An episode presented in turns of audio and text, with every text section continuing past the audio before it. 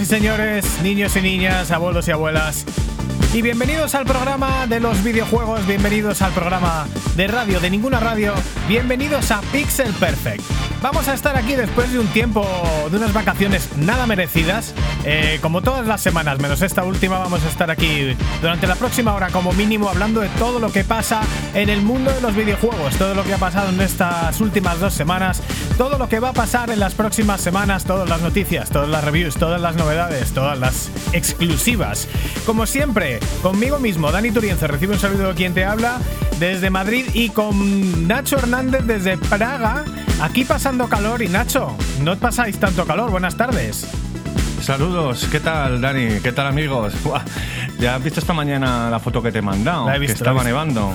Y ayer nevó también. Estamos en pleno abril, el 6 de abril de 2021. Y está nevando la República Checa, está nevando en Praga. Y ahora mismo sale el sol. Y este sábado 20 graditos. Así que el tiempo no hay que lo entienda, macho. Eh, ¿Qué tal tu semana, Dani? ¿Qué tal Pues todo? Bien, bien, bien. Con tres semanitas casi de vacaciones sin trabajar, con la depresión Mm. post-vacacional y con muchísimas ganas de estar aquí con todos vosotros, hablando de videojuegos, hablando de todo lo que pasa y todo lo que nos gusta. Con dos semanas y pico que he tenido de vacaciones, he tenido un montón de tiempo para jugar y tenemos un montón de cosas para compartir. Tenemos, como siempre, ya sabéis que esto es un programa que se graba en directo, así que todas las cosas que salgan bien salieron a la primera y todas las cosas que salgan mal se quedan y no se editan. Vamos a tener un montón de noticias, vamos a hablar, eh, bueno, casi que no os lo contamos, pero sí que vamos a hablar de videojuegos como eh, Star Wars Jedi Fallen Order. Nacho y también de Hellblade. Y vamos a tener un montón de música de videojuegos que tienen mucho que ver con los lanzamientos que ha habido últimamente, con Red Infinite, con Tetris Effect y con otro montón de cosas. Y eh, pues no sé si quieres decir algo ya del Fallen Order, Nacho. Hombre, ha- habría, habría que decir, habría que decir cositas más que del Fallen Order, porque más adelante tanto Dani como yo hacemos un, hacemos un par de reviews de dos juegos que nos han encantado, pero también un poco de lo que vamos a tener en noticias, que bueno, ya tenemos disponibles gratuitamente los juegos del State of Play, que además tú Dani particularmente lo estás disfrutando mucho y que vas a tener bastante que decir. Luego por otro lado también, los radios ya están en el mercado y ese mejor lanzamiento de Square Enix en cuanto a Sí, ventas. hombre, pero eso lo vamos a comentar ahora mismo. Venga, vamos a arrancar motores. Directamente, Sí, pues sí, venga, y hablamos de a todo eso. Esto empieza, señoras y señores. Esperamos que nos hayáis mucho, echado mucho de menos porque estamos aquí ya. Gentlemen, start your engines.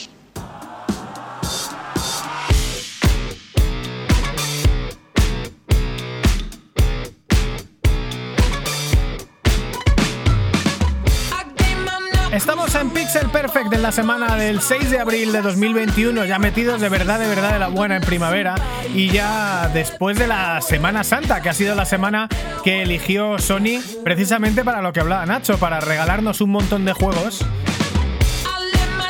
Los juegos del Play at Home, eh, 10 juegos en total, un montón de ellos, la verdad que para VR, cosa que me encanta, juegos como Astrobot, como Moss, como Red Infinite y como Thumper. Y eso es lo que te quería decir, Nacho, que habláramos aquí. Las cosas eh, nuevas de la semana, las cosas fresquitas de la semana, como estos juegos, estos nueve, juegazos gratis para todos, para PlayStation. Si alguno está despistado y no se los ha descargado, puede entrar en la web de, de Sony o puede entrar en la tienda de la PlayStation y descargar Red, Moss, Astrobot, Paper Beast, Thumper, Apsu, The Witness. Enter the Gungeon y Subnautica, además de Ratchet and Clank 2, totalmente gratuitos para PlayStation 4 y PlayStation 5. ¿Qué te parece esto, Nacho? Pues es una es una muy buena oferta por parte de Sony para mantenernos en casa sin que nos pillemos el coronavirus de las narices y disfrutar unos jueguecitos eh, muy ricos, baratitos, oiga, vamos, baratitos, gratuitos y que nunca está de más que traigan algunos juegos, ¿no? Además, sobre todo cuando tú, Dani, alguno de ellos, como bien has dicho, con el tema del VR, los has disfrutado Los he bastante. disfrutado bastante. Y además, Nacho, ya y han pasado más cosas fresquitas esta semana, ¿no? Ya está por fin Outriders. Bueno, el Outriders que hablamos de él hace un par de semanitas, si no recuerdo mal, ya ha salido a la venta, creo que fue, pues no sé si el lunes o ayer, antes de ayer, algo así, y vamos, mejor lanzamiento de Square Enix en cuanto a ventas. De hecho, en Steam, en PC, eh, top 1 de la semana. Así que el juego, vamos, que parecía que, que sí, que no, que sí, que no, pues toma ya. Sí, lanzamiento número uno. Y las reviews no son súper, súper favorables, pero fíjate que saca juegos Square Enix, pues es el lanzamiento que más dinero ha recaudado rápido en las primeras semanas, en la primera semana de ventas para Square Enix, Outriders. Eh, las reviews no están muy bien porque dicen que se juega muy bien las partes que son solo, pero que la parte multijugador no está tan bien y hay partes que son obligatoriamente multijugador y demás. Y además, Nacho, venga, vamos a decirlo ya, porque vamos a hablar de Cyberpunk esta semana, otra vez más. Seis meses hablando de Cyberpunk, que ha salido el parche ya, por fin, macho. 1.2 salió la semana de hace dos semanas. Realmente lo comentamos en el programa número 24, que algunas de las novedades que traía, y ya después de dos semanitas, después de haberlo probado, por fin tenemos más información que dar sobre si merece la pena o no empezar a jugar, a jugar Cyberpunk 2077 ahora mismo con el parche 1.2. Veremos. Lo escucharéis más adelante en noticias. Y aprovechamos también para saludar, como hacemos siempre en esta primera sección del programa, a uno de nuestros oyentes, a uno de las personas que interactúa con nosotros en Twitter y en la vida real. Él es Gerardo Tagarro, gerar, arroba gerardo guion bajo tm guion bajo, que nos ha dejado muchas cositas para que la podamos probar y gracias a ello podemos eh, ponernos ya las manos a la obra con Made in Japan.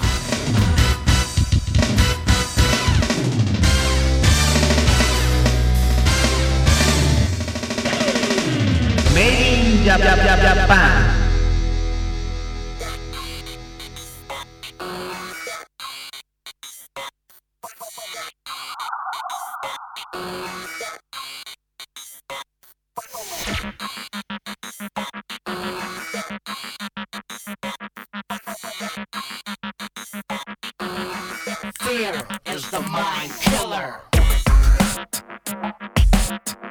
Estamos en Pixel Perfect, estamos ya directamente en la sección, una de las secciones que más nos gusta, la única que tiene nombre oficial y jingle oficial, que es Made in Japan, mientras escuchamos, como siempre, música de videojuegos, buena música de buenos videojuegos. Y cuéntame, cuéntanos, Dani, ¿qué escuchamos ahora mismo en esta sección en Made in Japan? Porque más tiene, eso hay que decir bastante respecto a la serie la Xbox Series S. Pues estamos escuchando música de Res Infinite, que es uno de los videojuegos que han regalado gratuitamente para todos eh, en Play at Home para PlayStation 4 y PlayStation 5. Un juego que valía nada menos que, la friolera de 40 euros y no, había sido rebajado en ningún momento, que hemos podido probar estas semanas y que tiene una banda sonora que suena tal que así.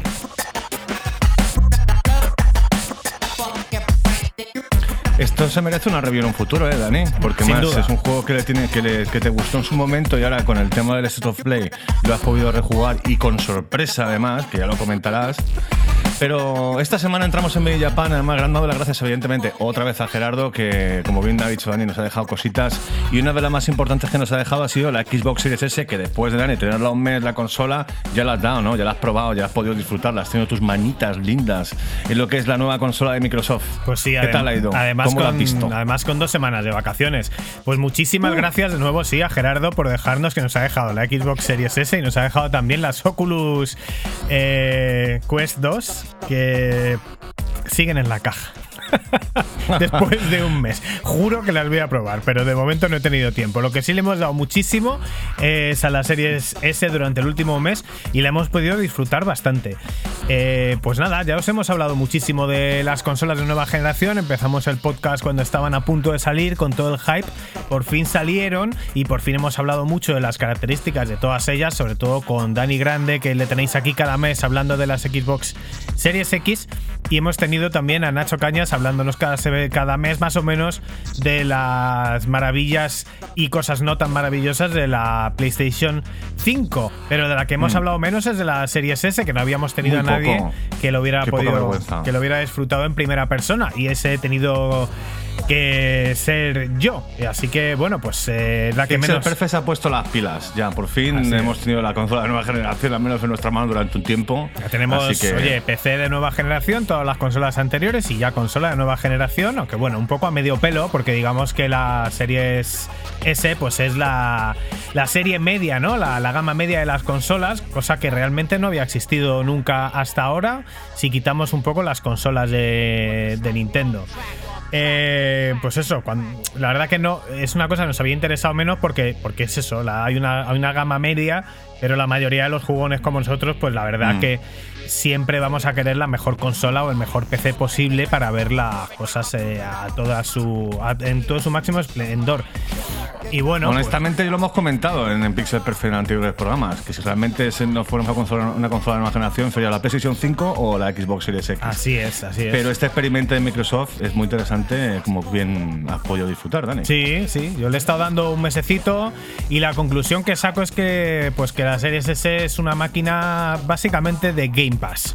Es una máquina muy buena máquina para entrar a jugar videojuegos sin ser un gran experto eh, ni exigir los mejores gráficos ni el mejor rendimiento, porque al final, bueno, eh, en, la, en la Switch pasa un poco parecido, ¿no? O sea, tú juegas sin exigir ni el mejor rendimiento ni los mejores gráficos, pero sí que tienes a lo mejor eh, lo mejor en, en, en jugabilidad, lo mejor en juegos que se controlan muy bien, lo mejor en juegos muy exclusivos y que no puedes encontrar en ningún otro lugar.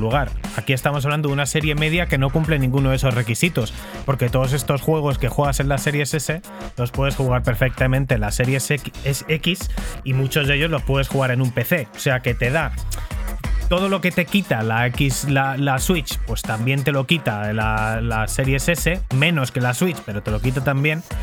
Y no te da a cambio una cosa, no hay ningún producto, ningún videojuego, ni hay nada que sea en exclusiva para Series S, simplemente es como una especie de subproducto de las, de las Series X. Entonces, eh, bueno, en cuanto a jugar, la verdad que los juegos que he jugado pues rinden prácticamente igual que, que los de Xbox One X, o sea que en ese sentido el cambio generacional se nota muy poquito. Ahí es verdad que algunos juegos que funcionan un poquito mejor, otros juegos que funcionan un poquito mejor. Sí que hay juegos que funcionan aquí, que es lo bueno que tiene, que no funcionan en la Xbox. Xbox One X es un consolón de la generación anterior. Y esto es una consolita de la generación nueva. Entonces hay cosas de la generación nueva que no puede eh, presentar, un, no podría presentar una, una Xbox One X, como es el ray tracing, por supuesto. Y por lo tanto hay juegos de los más potentes de ahora que no es que funcionen increíble en la, en la Series S, pero funcionan. Como pueden ser eh, The Medium o sobre todo Cyberpunk 2077, que el rendimiento en la Series S es muchísimo mejor que en la que en la que la One que la One X. Entonces, eh, pues eso, más o menos los demás juegos rinden muy parecido, algunos con un poquito más de frames por segundo, otros con un poquito menos de resolución, otros con mejores sombras, otros con más resolución, pero realmente es muy difícil. Realmente si pones una tele con una One X y una con una Series S, es muy difícil diferenciarlas. Pero, sin embargo, eh, realmente la Series S tiene un, un precio pues mucho más barato del que tuvo en ningún momento la... Bueno, al, al final la One X se vendía a 300, 280 euros, pero de salida eran 400, 400 y pico. Y sin embargo, pues la Series S desde el día 1, consola de nueva generación, limitada, pero a 300 pavos, la consola de nueva generación sin duda más barata del momento. Y sí que tenemos toda la ventaja de la nueva arquitectura. eh, que además se lleva muy, muy, muy bien con el Game Pass. Como puede Eso ser. te iba a preguntar, Dani, que por fin la nueva como has dicho, es una maquinita más chiquitina que lo que es eh, menos potente, ¿no? Prefiero la Series X, pero sigue siendo una consola nueva- de nueva generación. Aquí sí que por algún lado se tiene que notar las diferencias, ¿no? Con lo que es la One X. Por algún lado has visto diferencias. Se nota, hombre, se nota mucho. Bueno, yo diría que así de primera vista lo que más se nota es en el, en el, en el manejo tan suave y tan rapidísimo que tiene todo. Sobre todo el encendido de las consolas nuevas, la Play 5, pero también la Xbox Series X y también la Series S. Tanto la Series X como la Series S arrancan todavía más rápido que la Play 5, que ya de por sí es rápida. Es que es darle al botón y la consola, y la consola ya está encendida. Entonces, si es un desenchufado que has tirado del cable, todavía ves el logo de Xbox y entonces ya entras al menú. Son 10 segundos, es una cosa así. Pero si no la has desenchufado y la tienes apagada y ya está, la enciendes, es que es darle al botón y no te da tiempo ni a cambiar de canal. Ya tienes eh, la consola exactamente donde estaba. Es lo que tiene, lógicamente, las arquitecturas nuevas y los discos duros, pues ultra rápidos que tienen las nuevas consolas. La serie S no es una excepción y en este sentido sí que es un salto tremendo con la generación anterior. Te iba a preguntar, que es una especie de stand-by que tiene la consola cuando la apagas, entre comillas. Sí, la, se queda ahí sí, la consola como suspendida, digamos. Tú cuando le das a apagar, solo no, no está la opción de apagar la consola o apagarla del todo. la apagas y solo, tiene, y- solo existe el standby o tirar del cable. Eh, no sé si creo que a lo mejor mm, si dejas el botón apretado por si se cuelga, sí que tiene una seguridad por si se colgara de dejar el botón apretado muchísimo rato, pero yo creo que eso implica un reinicio. O sea, no, no sé si es exactamente igual que la One X, la verdad que no la he probado, no he probado nunca apagarla del todo. Lo siguiente, también relacionado con el disco duro, pues carga eh, ultra mega rapidísima, cosa que es maravillosa, pero eh, pues depende de los juegos que juegues. Yo lógicamente he estado jugando prácticamente 100% Game Pass. En Game Pass hay muchísimos juegos que, bueno, la mayoría, ¿no? Porque de nueva generación no hay prácticamente nada. Entonces los juegos cuando se hicieron no estaban pensados para que cargaran tan rápido. Entonces tú juegas al Dead Cells y entras a, un nueva, a una nueva fase y te sale una pantalla explicativa de lo que es la nueva fase, ¿no? Eh, sí, aquí es donde el rey hizo tal y no sé qué, vienen tres líneas, es imposible leerlas, imposible. O sea, tienes que jugar muchas veces y la primera vez, eh, eh, de hecho he llegado a hacer una captura cuando está cargando, como tarda tres segundos, pues le das al botón de share para que te guarde la captura y es la única manera de poder leer lo que pasa mientras carga, porque carga a toda velocidad, es impresionante. O sea, que al final la nueva tecnología de Microsoft también no solamente se queda con el tema del SSD, sino también en un famoso Future, ¿no? Esto que tienen Sí, sí, una de las sí. características de Microsoft. que si tienes que que ahora mismo los juegos cargan tan rápido que podría podría ser que haya juegos que tengan que artificialmente eh, o por lo menos decir no cargo y salto a la fase sino que cargo y te doy la opción de dar al botón para saltar a la fase para que te dé Mm. tiempo a leer no eso es lo que le, le falta.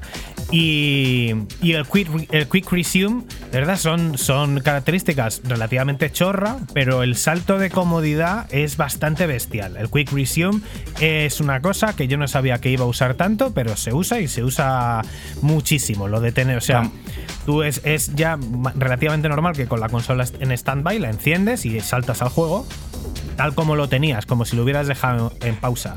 Pero claro, lo de tener seis juegos así es que es brutalmente versátil. Porque bueno, Vamos a recordar a los, a los, a los oyentes que el Quick Resume es que puedes cambiar de juegos que estén cargados, eh, básicamente dando un- dándole un botón a un menú y luego eh, seleccionando el juego que tienes ya en memoria. Y directamente se carga, ¿no? Aparece una pantalla Sí, en sí, negro, a ver, tú- aparece el juego, Sí, pum, sí. dos, tres segundos, cuatro, No, no y hay- ya tienes el juego no, en el seleccion- mismo no seleccionas entre los de Quick. Resume, sino que tú seleccionas entre un juego y el anterior que jugaste y seis de los últimos 6 8 juegos que jugaste, el juego está tal como lo dejaste.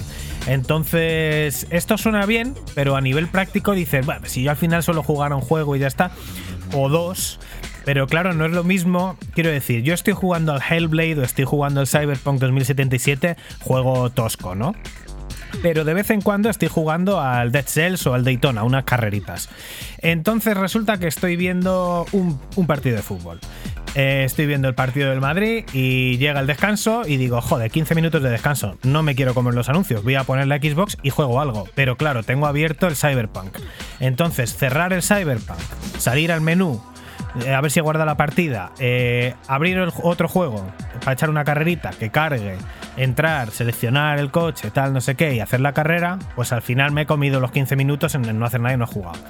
Situación realista de esto. Ah, y el descanso, pongo la Xbox, enciendo, pongo el Daytona y ya te sale, es como una recreativa, ya es como si estuviera encendido la recreativa desde que llegaste, le das al botón, empiezas a jugar y tienes los 15 minutos que tenías de huequito, los tienes enteros para jugar y te has ahorrado un montón. Eh, de verdad, la, sensación es bastante es bastante bestial, ¿eh? bastante bestial. Igual, estás jugando a un juego y dices, va, pues ya no quiero jugar más, pero antes de irme a la cama echaría una rápida. Pero lo mismo, no lo haría si tuvieras que salir del juego y poner otro juego. Pero como los tienes abiertos los dos, es la sensación, esa sensación de recreativo de que como que tienes una máquina aquí, otra aquí al lado, otra aquí al lado, y es darle un botón y ya empiezas a jugar, pero simplemente salir de un juego y entrar al otro. Eh, brutal, brutal. Y luego yo he estado jugando un montón de juegos de Game Pass que realmente eh, podría jugarlos perfectamente en la One X, porque al final para eso la tengo y los juegos se ven prácticamente igual. Pero claro, eh, tienes el auto HDR y el auto HDR se aplica a un 95% de los juegos. Y no en todos funciona súper bien, pero resulta que los que yo he estado jugando, que son juegos sencillitos, eh, se ve estupendamente. Y la verdad que jugar al Dead Cells con auto HDR o sin él pues prefiero jugar con Auto HDR, por lo tanto me quedo con la Series S. Y también tiene la opción de FPS Boost en el caso de que juegues a, juegos, pues entiendo que más antiguos, porque ya digo que, que no es tantísimo más potente que una, que una Xbox eh, One X. Y por supuesto, la retrocompatibilidad de todo lo anterior, que esto es algo que también tienen las otras consolas de Microsoft. Así que nada, es una máquina que te permite la simplicidad total a la hora de jugar a uno o más juegos, fácil, rápido, sencillito y el grano. Además es súper pequeña, muy manejable, no pesa nada, es increíblemente silenciosa eh, cosa que también pasa con la, con la One X y con la Series X. La verdad que las últimas consolas de Microsoft a nivel de eh, arquitectura física, de cómo están montadas y cómo, y cómo rinden a nivel de sonido y lo sólidas que son, son todas estupendas. Y nada, pues yo diría que es una consola perfecta para, para alguien que disfrute jugando eh, pero que los juegos no sean su prioridad y no busque lo mejor de lo mejor de lo mejor, porque es muy es que es muy es muy fácil, es muy fácil el tema de ah, va a venir alguien a mi casa, enciendes, tienes ahí todo el catálogo de Game Pass, es una consola pensada para eso, cualquier juego que cargues carga rapidísimo, si es de los que ya tienes cargados más rápido aún y es cuando quieres algo de ahora para allá sin complicarte en absoluto la vida, una consola que está bastante bien, que los juegos no te van a correr a 60 frames por segundo, que los juegos no te van a ir a 4K y que veremos a ver dentro de 3-4 años cómo funcionan, pero es, bueno, una cosa a mitad de camino para el que lo quiera, no es para el hardcore gamer, pero a mí para echar unas partiditas y este rollo que te digo de la sensación arcade de poder cambiar muy rápido una cosa a otra, me ha gustado. Yo no me la compraría, ¿eh? pero entiendo que hay un público grande para ello y que puede ser el primer nivel de entrada para gente que no quiera gastarse los 500 euros en una consola. Yo tampoco me la compraría, pero vamos, me ha dado una idea en la cabeza el rollo este de que te vas de vacaciones, como es tan chiquitina, te la metes en la mochila. Tal cual, sí. Y ahora con los cables, los pones los cables, un par de mandos y ya tienes en el fin de semana y en Salamanca, ya tienes ahí unos vicios después de tomar unas tapas por la Plaza Mayor. Sí, sí, tal cual. Es una cosa muy parecida pues, a lo que hacíamos en su día con la Wii, lógicamente. Es una cosa realmente, pues prácticamente igual, ¿no? No está mal, Microsoft, no está mal. A ver, ¿qué tal? Creo que ha vendido bastante bien eh, con el tema de ventas, aunque se está viendo mucho mejor la Series X, evidentemente. Pero oye, que si tenéis la consola de Xbox Series S y os, apetece compartir con nosotros eh, vuestra opinión sobre ellas, ya sabéis, arroba el Pixel Podcast en Twitter y arroba el Pixel Perfect Videojuegos en Facebook. Ahí lo tenéis para comentar cuando queráis. Pues mira que lo dices bonito con tu voz, pero a mí se me ocurre que hay una voz que nos lo puede decir más bonito. Venga, vamos allá. Síguenos en Twitter, arroba el Pixel Podcast.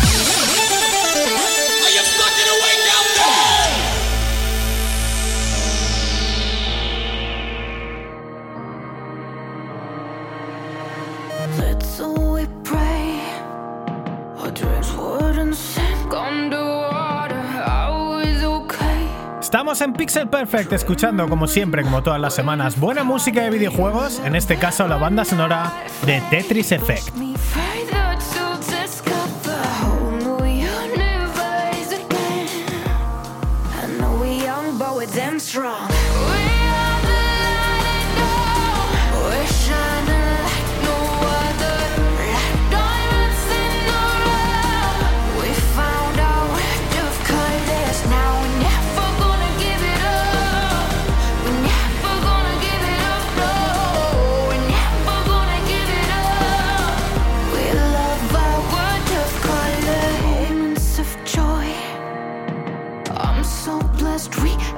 discover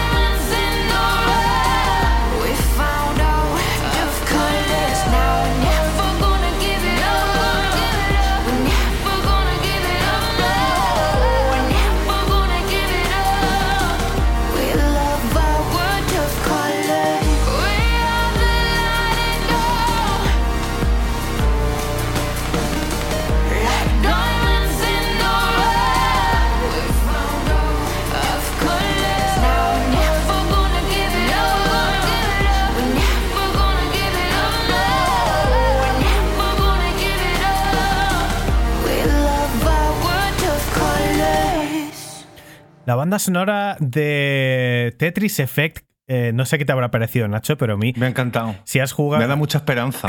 Me ha dado como espera, buen rollismo. ¿eh? Qué bien. Mañana será otro día. No nevará en Praga. Pues Habrá es- 25 grados. Pues es que es así, es que es así realmente. Y yo no sé cómo, qué se siente con esta música sin haber jugado al juego, pero si juegas al juego, es que el juego te mete en un estado zen de esperanza y colorines y cosas maravillosas y partículas de muchos colores viajando por el aire que de verdad que parece increíble que sea un juego de Tetris, pero así es. Es la magia que le imprime a los videojuegos Tetsuya Mizuguchi, la misma banda sonora eh, hecha por Hydaelic, eh, que, hizo la, eh, que hizo también la banda sonora de Res Infinite y el mismo desarrollador que hizo ambos juegos y otros muchos musicales, que ya sabéis que es uno de mis artistas del videojuego favoritos, como es Tetsu- Tetsuya Mizuguchi. Ya tuvimos un especial de él aquí con Sega Rally. Seguimos en Pixel Perfect. Anda.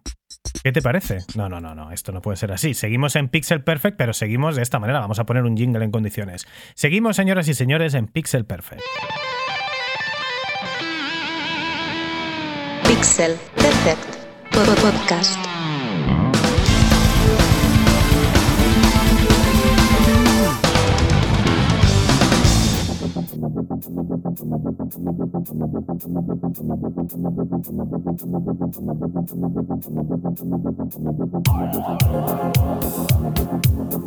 Seguimos en Pixel Perfect y seguimos escuchando música de videojuegos, en este caso una música, un video, una banda sonora de un videojuego que nos encanta, como es el indie, uno de los indies más cañeros que hay, que es Hotline Miami.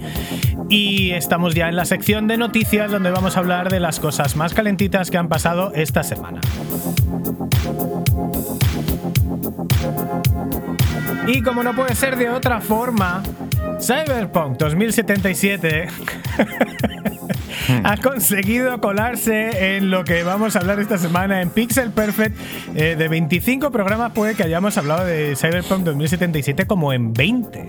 Llegará un Al día menos. en el que no hablemos de este videojuego y no sé qué, qué pasará en nuestras vidas. O sea, habrá Pues, un- una paradoja espacio-temporal o algo. Es que siguen sacando cosas, siguen sacando noticias y cada vez que sacan un parche más hype y cuando, pues eso, que ha pasado al final, que es lo que comentábamos hace dos semanas, junto cuando, cuando hablábamos de- del especial de las sofás, esas noticias con Nacho Cañas y Dani Grande, que habían sacado justo el parche 1.2, que habían puesto un par de, como tres o cuatro vídeos sobre los cambios principales, pero claro, no dieron toda la lista de cambios, que al final ya han dado la lista de cambios y madre mía, son como cuatro, cinco o seis hojas de Word. Espectacular la, la lista de cambios. Yo ya lo he Ah, probado o sea, un poquito. cuando dimos la noticia, efectivamente había cuatro o cinco cosas. Lo de la policía parecía lo más gordo, ¿no? Y alguna cosa, Mm. pero no parecía que hubiera tanto. Hay muchísimo más, ¿no? Eh, hay una lista de cambios tanto en misiones que tanto rollos de optimización, tanto problemas de bugs y comportamiento de algunos NPCs que, que se ha visto reflejado en esa lista que evidentemente no vamos a dar, la tenéis en internet. Pero bueno, yo he probado realmente durante unas 6-7 horas lo que ha sido el 1.2 de Cyberpunk y sinceramente tiene cosas positivas y tiene cosas negativas. De hecho, cuando lo probé las primeras dos horas que lo probé dije, bueno, ahora sí que lo voy a recomendar. Si no has jugado Cyberpunk 2077, si te has- esperado para jugar a que esté arreglado, ahora es el momento. Bueno, ya después de haber metido cuatro horas más, me he dado cuenta de que al menos no, no estoy seguro de recomendar que, que empecéis a jugarlo ahora. A mí me gusta, pero oye, cada uno lo suyo. O sea, ha, mejor, ha mejorado. Tú le viste una mejora gorda, ¿no? Pero. En optimización, desde luego, ya te digo que mucho más optimizado. De hecho, en lo positivo es, es lo, lo marco. O es sea, que te, va más, te da 60 más frames. por segundo. Sí. y- o sea, vale. El juego funciona mejor. El juego funciona mejor, aunque siga habiendo bajones en mi PC de 60-45 frames por segundo en según qué situaciones. También eh, tus amigos de Digital Foundry hicieron un vídeo comparando el 1.2 tanto en Xbox One eh, como en eh, PlayStation 4 Pro y eh, comentaban que, que efectivamente, sobre todo en PlayStation 4 Pro mejora muchísimo lo que era el juego, y, pero sigue habiendo algún bajón de vez en cuando, pues de 30 frames que digamos estables, pues bajan a lo mejor a 25, 24, dependiendo del sitio y dependiendo también lo que estemos haciendo, pues algún tiroteo y demás. En mi PC pasa igual, eh, pero claro, los bajones eh, no es lo mismo bajar a 24 frames que a 45. Total, que luego también han mejorado también algún detalle nimio visual que refuerza lo que es el universo del juego. Por ejemplo, yo me acuerdo que cuando entraba en algún ascensor y, y clicaba, o sea, entrabas, te aparecía para dar al botón para subir o bajar y había como una especie de, de, de parada ahí de dos o tres segundos que no entendía que venía. Estará cargando, ¿esto qué es? Pero Ahora en- con este nuevo Esto en medio de una fase, ¿no? O sea, Sí, sí, conduciendo o sea, un coche. es- Eh, vas, vas, efectivamente, vas conduciendo, tienes que ir al, al superedificio 10, te, ba- te bajas al del medio edificio 10, subes las escaleras, llegas al ascensor, entras en el ascensor y cuando vas al botón para subir a donde tengas que ir, te aparecía una para, o sea, aparecía lo que era el, el interfaz del ascensor y se paraba como dos o tres segundos. No, aunque clicaras a darle para subir, no funcionaba. Mm. El tema está en que ahora, con este detalle que, que le han incluido en el punto 2, ahora se entiende por qué la parada. Es que está hackeando el cacharro para que pueda subir sin ningún tipo de permiso. Por Ah, eso vale. había una especie de segundo. Aparecía ahí hackeando. Espera, o algo así. Vale, ahora vale, más se vale. entiende. No, no, vale. Pensaba que era otro error del que hablabas. Vale, o sea, pero aquí digamos que lo han explicado para que se entienda, ¿no? No es Ah, que exacto, más que más que fallara una cosa es que no estaba explicada. Vale, No estaba explicada. en- Ahora sí ya- que en Play 4 y Xbox One sí que pasaba que ibas conduciendo y el juego se quedaba clavado Nah, 5, eh, 10, 50 sí. segundos y luego volvía porque había hecho había crasheado el motor de renderización. Aquí, es ese. aquí no, en PC no me ha pasado, no me ha pasar nunca. Sé que en Xbox ha, pas- eh, ha pasado en PlayStation 4 también. De hecho, más de comentar en Digital Foundry que en PlayStation ha dejado de pasar, pero en Xbox One sigue pasando.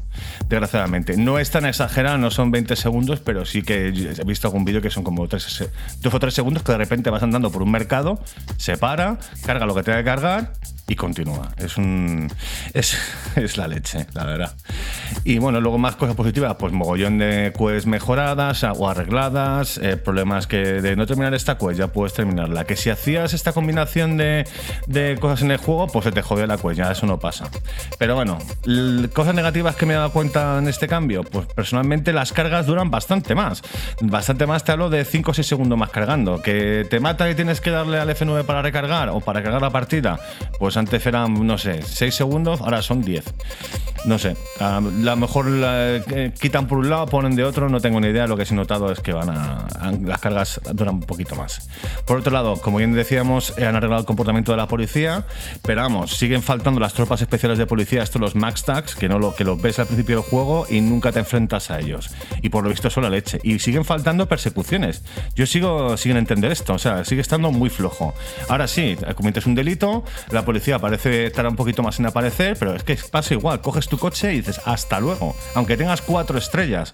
Si consigues meterte en el coche y aceleras, te escapas. Es No que te persiguen. te- no te persiguen, tío. ¿Esto qué es? Ya. Echa un poco de O sea menos que la- las persecuciones. eh, básicamente, eh, el juego está diseñado para que cuando tú cometes un delito, la, la policía aparezca ahí y ya está. Antes aparecía muy rápido, ahora aparece más tarde, pero no tiene, no, es- no está contemplado que la policía te vaya persiguiendo por el mapa, ni que vengan de donde estaban, ni que vayan hacia donde estás, sino que Si aparecen ahí y se quedan estáticos. Si vas andando, sí te persiguen. Pero si tú no. Si tú te coges un coche en cualquier momento y, te, y le das gas, hasta luego, Lucas. No. Es que no te persiguen, me parece increíble eso. Pero bueno, oye. Y también me ha dado Joder, la pero es que sensación. esto, esto sí que está por debajo. Bueno, claro, esto vu- vuelve a engrandecer lo grande que es y lo increíblemente bien hecho y detallado y que no falla nada del GTA V. Pero claro, se ha criticado muchísimo los Watch Dogs. Les hemos dado o les han dado palos por todas partes. A mí me gustan, ¿eh? Los Watch Dogs. Soy de los pocos. Pero cosas que en el Watch Dogs, pues eh, sí que funcionan, siendo Ubisoft con todos sus bugs también y todo el rollo. A ver, que a lo mejor aquí me estoy haciendo yo una empanada mental y que los creadores de los artistas del juego han decidido que la policía no te persiga. Es una cosa del concepto del juego y punto, porque en ese mundo no hay persecuciones. Si tienes los droides, esto, los, los, eh, los robots, estos, que, los, los drones, drones, efectivamente, que los drones que te persiguen y ya está. O sea, pero te persiguen andando, vas en coche y hasta luego, pasas de ellos. Y también una cosa que me ha molestado bastante, que no sé si será por mi PC o será porque le pasa a más gente, que se han perdido efectos de sonido en ordenador, que ahora mismo da la sensación de que, ¿te acuerdas en- antiguamente que para utilizar un juego tuviera 64 canales de audio? Si no tenías una tarjeta para 64, pues no te daba todos los canales de audio, no sonaban todos los sonidos, tenías Sí. que bajarlo para que sonaran todos. Pues aquí ahora mismo me da la sensación esa, que de repente, macho, no sé qué ha pasado, que ahora no me suena, no me suenan los sonidos correctamente. Me llaman, eh, me llaman a mí y entonces tengo la llamada de teléfono y, y suena la llamada tarde, me sale el logo al principio, en plan tienes una llamada y me suena el, el ring ring del teléfono como con dos o tres segundos después y realmente como si estuviera medio cortado porque a la vez escuchas el sonido ambiente medio cortado, algunas voces como, como mucho más fuerte de lo que deberían sonar, eh, un cacao. No sé si yo no creo que sea mi ordenador porque esto claro no me pasaba antes Pues y ahora sí me pasa. Esto, Nacho, es una de las cosas maravillosas que yo he vuelto al mundo del PC y me está encantando. Le saco un rendimiento a los juegos increíble, pero claro, cuando una cosa en una Play 4 no funciona, no funciona en ninguna. Y en los PCs siempre, siempre pasa esto que dices tú, ¿no? Hostia, esto no me funciona. ¿Es a mí o es a todos? ¿O es a todos los que tengan un ordenador como yo, con este componente y el otro, y el otro, y el otro? Mm. Pero bueno. Bueno, es lo que es lo que tiene. La verdad es que bastante molesto lo del tema. Y ya por último, para ir terminando, de hecho, eh, como he aprovechado para jugármelo para empezar y probar el parche, pues me he hecho otra- mi tercera partida. Y esta vez lo me ha dado por jugarlo en castellano. Y no lo había comentado durante el review con Nacho Cañas, porque claro, lo voy a jugado en inglés, con los subtítulos en español. Y me ha gustado muchísimo el tema del doblaje en, en español. Es espectacular. De hecho, tiene un español como neutro, luego tiene como tienes acentos mexicanos, español con acento chino, eslavo. Aunque sí hay que decir que he escuchado a Johnny Depp eh, en el juego y prefiero la voz original de Johnny Depp, que es brutal. Así que, bueno, pues veremos a ver qué pasa con el tema de Cyberpunk. Si vais a tener algún problema como los que he tenido yo, ponerlo en nuestro Twitter. Y continuamos en noticias, Dani. Además, con una polémica que ha aparecido en el- lo que es en el Reino de España. Así es. Uno de los canales de estos eh, españoles. Y mientras tanto escuchamos música de videojuegos, como siempre estamos escuchando la banda sonora de Streets of Rage 4. Qué buena es. Otra de las grandes bandas sonoras del año con Yuzo Koshiro y Oliver Dere- Derivière Derivière. ahí a la, a la palestra. eh, música de la que te gusta, Nacho, de la que suena a videojuegos. Maravillosa. Ahí lo estáis escuchando, amigos. Street for Rage 4, que el año pasado le dimos muchísimo, es uno de los juegos favoritos de Dani y míos, de los que más jugamos. Pues no nos gusta entrar mucho en el salseo, pero la verdad que esta vez nos vemos un poco obligados, porque efectivamente en los últimos días eh, es- bueno, se produjo una noticia en Antena 3, espejo público, y hasta ha tenido muchísima repercusión, donde aparece pues un, psicólogo poniendo los videojuegos a parir y demonizándolos de una manera eh, extrema. Yo he estado viendo esta noticia en los medios en general. Eh, la somanta de palos que se ha llevado Antena 3 por ello es, es enorme y me alegro mucho de que sea así, porque realmente lo de que apaleen a los videojuegos eh, los medios de comunicación tradicionales y generalistas, pues es algo que llevamos viviendo desde la época de las Barbies, ¿no? Desde que, desde que empezamos nosotros, Nacho, en, en los medios de videojuegos, ¿no? Hace más de 20 años. Y Acuérdate el asesino de la katana, la que montaron Sí. por el tío que los, bueno, pusieron a parir los juegos de rol, madre mía.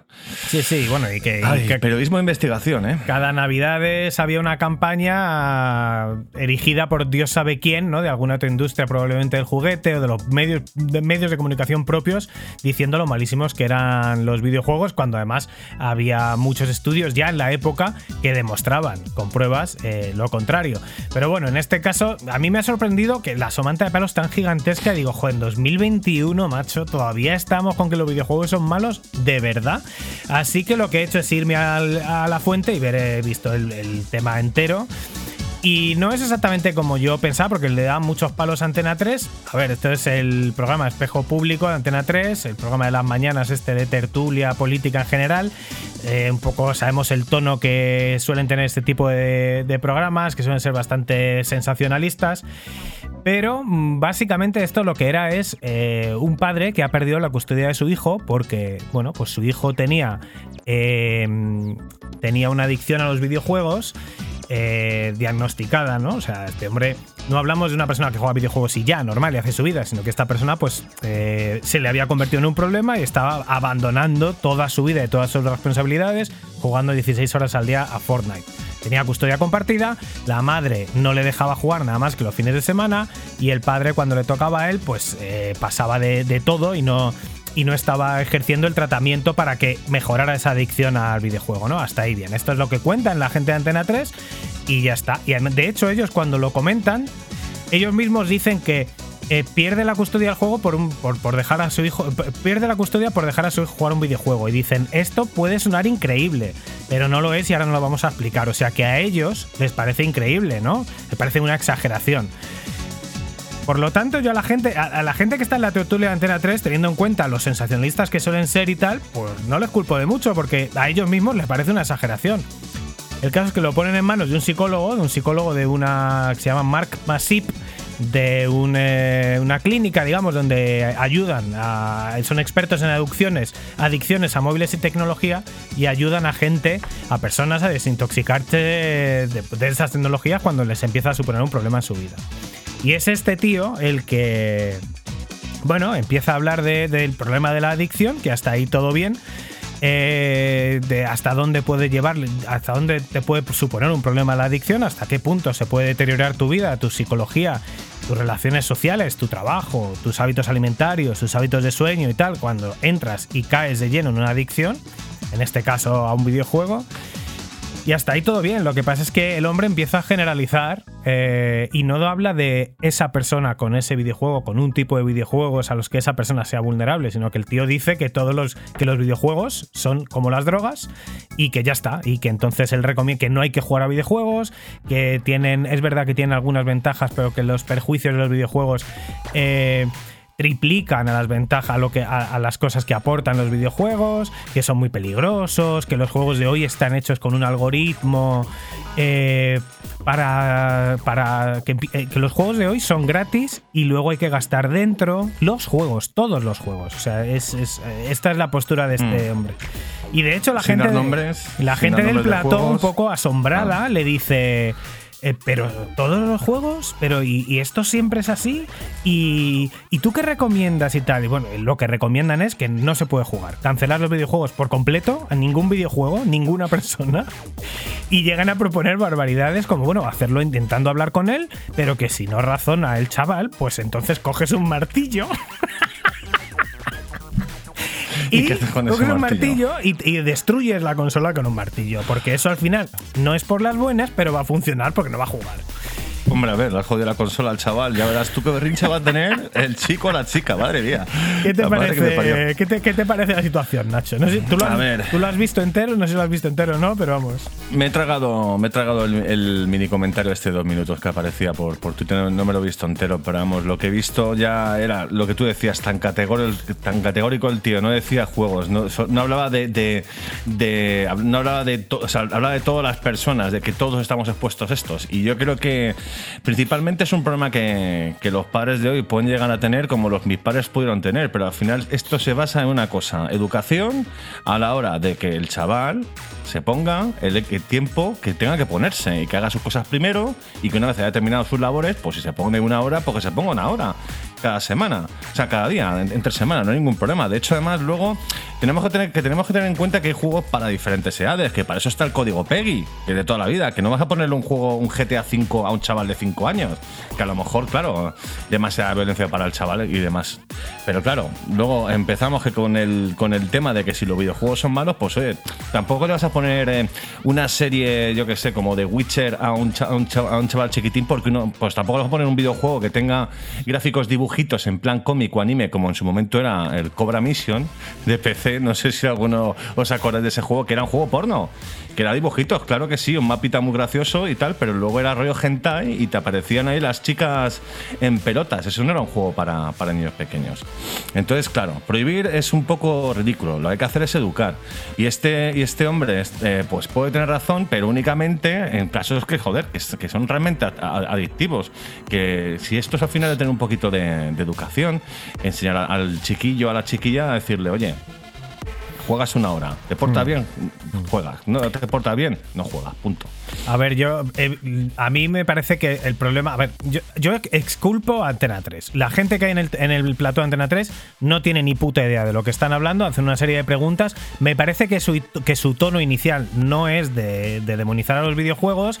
Y bueno, sí que es gente un poco. mm, ¿Qué te voy a decir? Un poco rancia, un poco cuñados, no tienen ni guarra de lo que están hablando. Y bueno, se lo pintan tan mal que, oye, ellos poco a poco van entrando en que, joder, qué malo es esto y qué hago yo con mis chavales, ¿no? Pero yo no veo ahí una maldad. A mí sí que me sorprende, me sorprende, ¿eh? Que tampoco le voy a demonizar a este tío, al psicólogo Mark Masip. En una clínica de desintoxicación, claro, yo entiendo que ahí verán a gente que lo pasa muy mal con eso y entonces le parecerá que eso con lo que lo pasa mal es muy malo. Eh, y a lo mejor, de la misma manera que probablemente el que desintoxica a gente de las drogas no es un experto en drogas, pues no las ha tomado, pues esta gente desintoxica a gente de tecnología y sabrá de psicología, pero no sabe de tecnología. Entonces, eh, pues yo, el tío haría bien en hablar de cómo se desintoxica a una persona de una adicción, sea la que sea. Eh, y, no y, hace muy mal en, destruir lo que sea, ¿no? O sea, incluyendo las drogas. Quiero decir, eh, ni todas las drogas tienen por qué ser malísimas dependiendo de cómo se usen. Todos los medicamentos son drogas, ni todos los videojuegos son malos, ni son malos para todas las personas. Hay mucha gente que tiene adicción a la comida y, evidentemente lo que no vas a hacer es decir que la comida es mala y que no se comer es muy malo porque engordas y entonces hay que destruir la comida, quemarla toda y morirnos todos de hambre. Es un, el mensaje al final que decía este señor era, este. Entonces es un mensaje pues muy ignorante. El tío no tiene ni puñetera idea de lo que está hablando y claro, lo, lo oímos toda la gente y, y- y nosotros sí podríamos matizar, de hecho lo vamos a hacer. Hay videojuegos que son muy adictivos, hay videojuegos que están hechos para ser muy adictivos y los que son gratuitos pues muchísimo más, porque es que viven de que estés ahí, de que compren cositas. Bien, hay personas susceptibles a las adicciones, unos más que otros, y las personas que son muy susceptibles a las adicciones, pues probablemente tengan que alejarse de determinados videojuegos o determinados géneros. Yo soy una persona muy adictiva. Yo ayer estuve jugando hasta las 4 de la mañana teniéndome que levantar hoy a las 9. Y tengo que controlar algunos géneros porque se me puede ir la pinza. Esto es así. Yo tuve una época con el FIFA que odiaba el juego y seguía jugando sin parar. Bueno, pues eh, entiendo que haya límites donde la persona no sea capaz de volver sola a la normalidad. Bueno, hay unos géneros y unas personas y unos tipos de personalidad. Y las personas que son muy adictas a unos juegos, si tú le pones a jugar al Monkey Island, no se va a hacer adicto. Si tú le pones a jugar al Phoenix Wright, no se va a hacer adicto. Y si le pones a jugar al Uncharted, a juegos de aventura, juegos lineales, juegos que no te exijan una mejora continua, que no te inciten a comprar más y demás, que son el 90% de los juegos que hay en el mercado son así, no va a tener ningún problema y ya está. Pero bueno, eh, en fin, ya te digo, yo no culpo a Antena 3 y a mí pues eh, han invitado a un tío que teóricamente es experto, bien hecho, ¿no? Porque oye, si hay un tío con una adicción, pues ¿a quién invitas al programa? Un tío de experto en desintoxicación de eso. Pues muy bien, pues eh, bien hecho, ¿no? Lo que no, no, que no podías saber probablemente es que el tío va a decir las endeces que dijo. Y bueno, luego para audiencia, pues va bien, ¿no? Porque al final estamos hablando ahora mismo en un programa de videojuegos, de un programa de política y magazine de Susana Griso, que personalmente me suda los cojones. O sea que no, que me da igual. No te digo yo a mí que ni siquiera tengo antena 3 aquí y si la tuviera paso del tema. Pero bueno, yo al final lo que tú dices, los, los videojuegos son muy malos. Pues mentira, hay cosas que también eh, hacen cosas buenas por los videojuegos, como lo del señor este alemán de 88 años, que se ha sabido esta noticia, ha sido, se ha hecho viral, lo de este caballero que ha pedido ayuda en el vecindario para pararse la primera fortaleza de Skyrim, poniendo 100 carteles por la calle. Eso tú, eso de hecho me lo, me lo has contado tú, Dani, ¿cómo lo has visto? Pues bien, eh, pues mira, es que viene muy al hilo, ¿no? Que todo lo malo que son los videojuegos. Y no es el primer abuelete que se le así. Hace unos años vimos a la abuela del GTA, que esta sí que era súper hardcore en el GTA Online, matando y cagándose en todos. Y la señora era muy feliz jugando a su videojuego en sus ratos libres, de la misma manera que hay otras personas porque se dedican a coser o a hacer pan o a cocinar, ¿no? Eh, pues nada, un señor que se llama Klaus Jürgen Lackner, de 88 años. Eh, este hombre había jugado a varios videojuegos, le dio por jugar al Elder Scrolls 3, Morrowind, en su día. Y entonces, como estaba el Skyrim, tiene mucha popularidad, pues le dio por jugar al Skyrim. El caso es que el hombre, pues eh, no es muy experto y no ha jugado mucho y no era capaz, tampoco está muy bien explicado para gente que no juega nunca un videojuego, jugar a Skyrim, pues es un poco cañero, ¿no? El hombre no era capaz de pasarse la primera fortaleza y no se le ocurrió otra cosa que imprimir unos carteles y poner 100 carteles en su barrio, en su vecindario, diciendo, estoy jugando este juego, soy un señor de 88 años y no soy capaz de pasarme la primera fortaleza. Alguien le hizo una foto a ese cartel, lo puso en Twitter y el hombre ha recibido miles y miles y miles de solicitudes de gente que están todos súper dispuestos a ayudarle a pasarse esa primera fortaleza para que pueda seguir jugando. El hombre está súper agradecido, súper emocionado, pero al final, como ha habido gente físicamente de su barrio que le ha contestado, pues el hombre invita a su casa a alguien de su barrio que le ayuda a pasarse la primera fortaleza. Y el hombre está felizmente desde entonces jugando a Skyrim, que además eh, dice que los videojuegos, y este en concreto, le distraen y le provocan una serie de emociones, una serie de químicas en su cuerpo que le ayudan un montón con el eh, dolor de cadera crónico que tiene, porque hombre, el hombre tiene 88 años y a esa edad pues siempre te duele algo.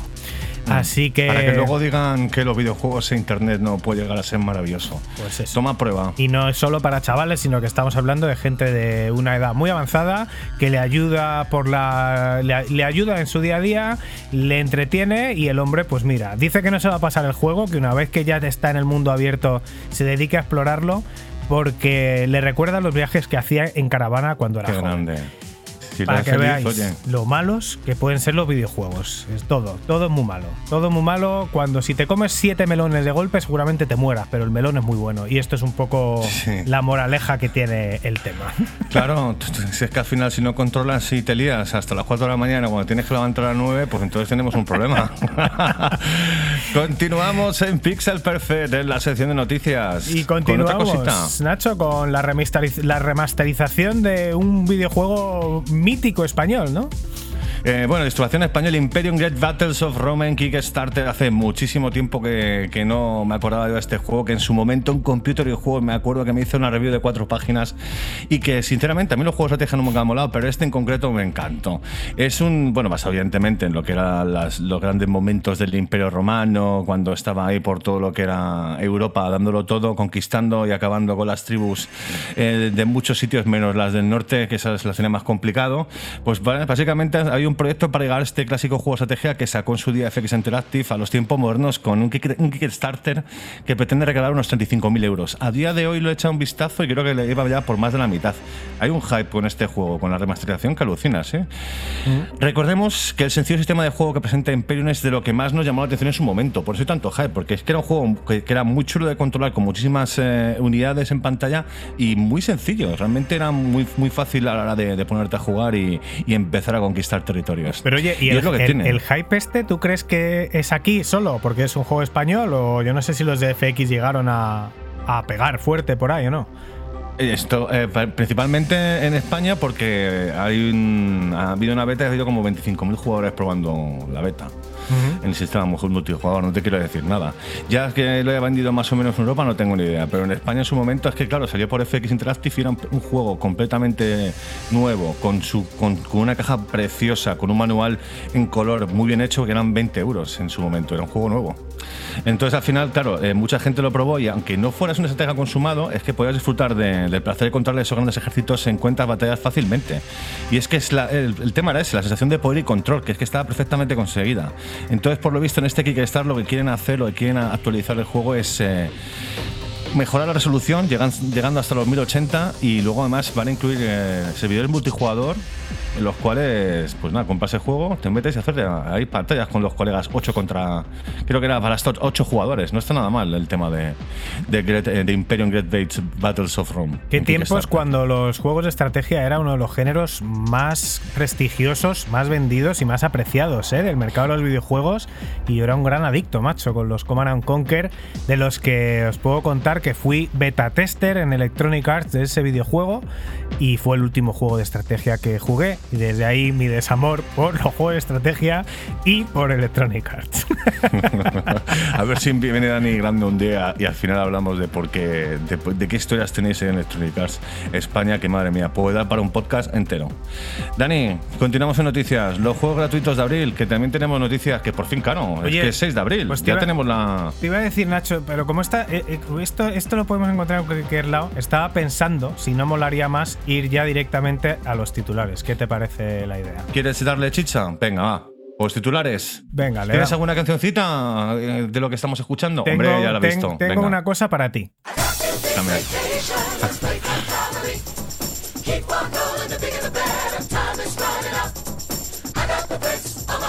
No voy a cantar. eh. bueno, voy a cantar un poquito, ¿eh?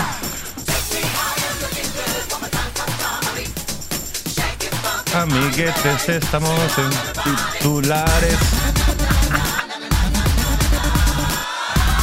Titulares de la semana en Pixel Perfect Podcast.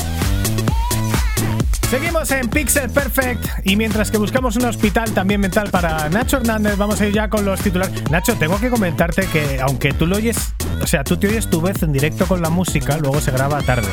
Y os tengo que recordar a todos los demás Ah, que, un pequeño claro, delay, que aunque, haya- claro. que aunque oigáis, oigáis a Nacho con delay, no es que sea retrasado, que también, pero no por ese motivo, sino que es una cuestión técnica de la grabación. Eres un payaso, Denis Turienzo, y te quiero por ello, amigo. Pero vamos a acabar a lo que tenemos que ir, que son los titulares de la semana, que ya tenemos The Witcher temporada 2 terminada y que se confirma que sale en 2021 en Netflix, probablemente para diciembre. Tenemos que pegar un montón, pero ojalá lo saquen antes.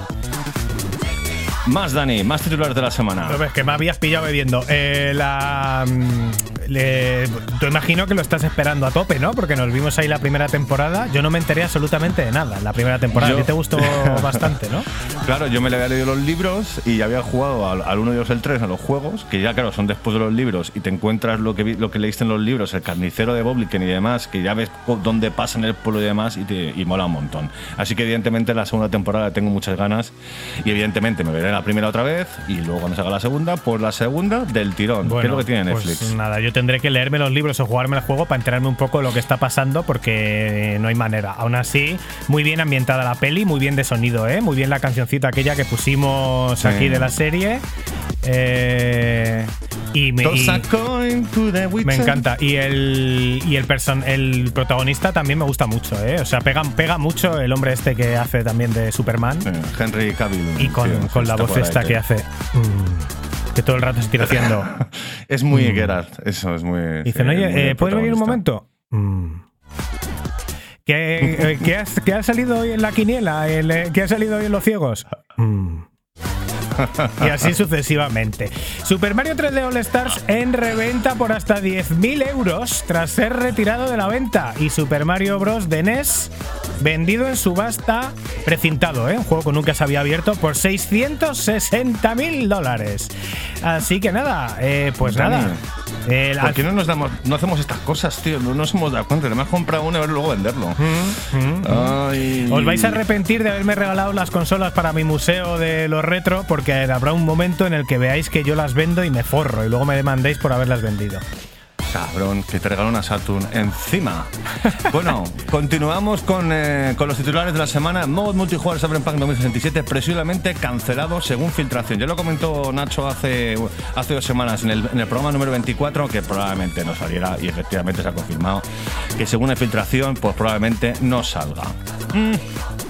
Es lo que tiene. Abarcas mucho, al final poco aprietas. CD Projekt Red, me tienes contenta. Bueno, he leído cosas al respecto. Primero, que como que le iban a cancelar y luego como que lo iban a modificar y que iban a intentar. Bueno, era como una especie de paquete de medidas, ¿no? De intentan también cambiar eh, cómo van a desarrollar los juegos, mejores condiciones laborales para los para los empleados, no tener el juego planificado en fases, sino intentar sacarlo entero. Yuju, eh, meter ya el multijugador dentro de, o sea. Por si el Qué juego se ¿eh? estrella, vamos a hacerlo todo junto, porque tener planificado dos años de desarrollo de multiplayer si luego el juego no tiene tan buena acogida, pues qué sentido tiene, ¿no? Igual es, tirar claro, trabajo. Se empezaron a crear hype siete años antes de que saliera y al final, madre mía, lo que ha salido. Claro. Que está muy bien, que lo de siempre, pero claro. Es que Madre asumi- mía. asumieron que iba a ser el mejor juego de la historia, lo asumieron, y oye, que puede ser y puede que no, y ha sido que no. Y claro, es una pena, joder, porque un juego que puede ser muy.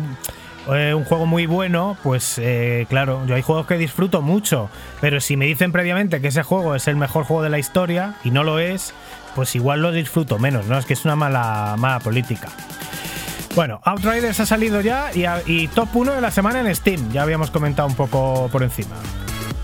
Microsoft venderá frigoríficos con la forma de Xbox Series, que es lo que comentábamos hace unos cuantos meses, eh, de la famosa de la famosa regalo que sacaron de repente una consola que parecía una consola Xbox Series X, pero no, era un frigorífico. Al final, que al final lo van a hacer, así que si quieres comprarte uno, estate atento. Todo esto viene de un pique que había.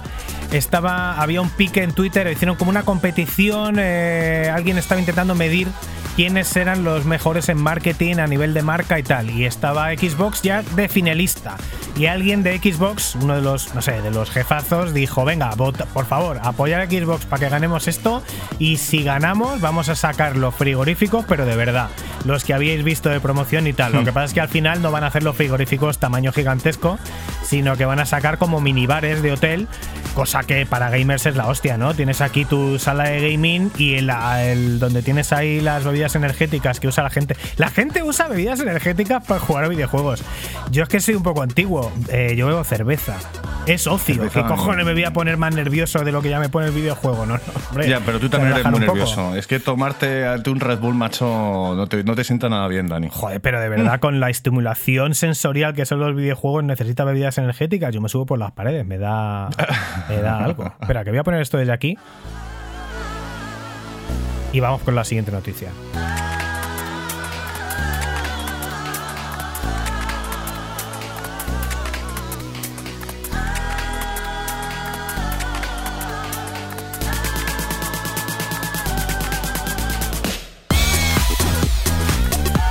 Noticia que acabo de leer ahora mismo en los titulares y que como la ha escrito Nacho, no la ha puesto Nacho, no sabía ni que existía. El clásico Doom 3 ya está disponible en una versión VR con todos los DLC. ¿Pero qué me estás contando, Nacho? Sí, amigo Dani. Sí, amigo Dani, que sacó, ¿cuándo salió el Doom 3, macho? ¿Salió en 2008 o algo así? Bueno, cuando salió yo aluciné. Pedazo de juego. Y era más, que tú como tienes VR, han decidido, por ti, han decidido sacarlo, aprovechando con el tema de los VR. Y, oye, ojo al dato, ¿eh? Con este juego. Puede ser alucinante probarlo en VR. Porque ya, si daba cague cuando no tenías VR, Es que con no VR el, tiene que el ser... tema es que yo nunca jugué a Doom 3, entonces es, entiendo que es full 3D, ¿no? Ya no es como el Doom Sí, no, no, 2. full 3D, brutal. Ya, nunca jugué, nunca jugué. Tenía unos gráficos brut- en su momento muy ricos, con el típico, estabas ahí en Marte, con la estación de Marte, con pasillos oscuros y de repente pues pasó lo que pasa, que eran los No demonios. es, no, es mi, no es mi tipo de juego de VR, ¿eh? porque estos suelen ser mareo garantizado. Pero bueno, eh, no. si alguien no es experto, que juegue un juego más tranquilito de entrada. Bueno, al menos por darle una vuelta, ¿no? Darle un tiento. Si luego te mareas, pues otra cosa. Pero oye, al menos probar la experiencia de juego de un 3, tío, con VR tiene que estar muy, pero que muy bien.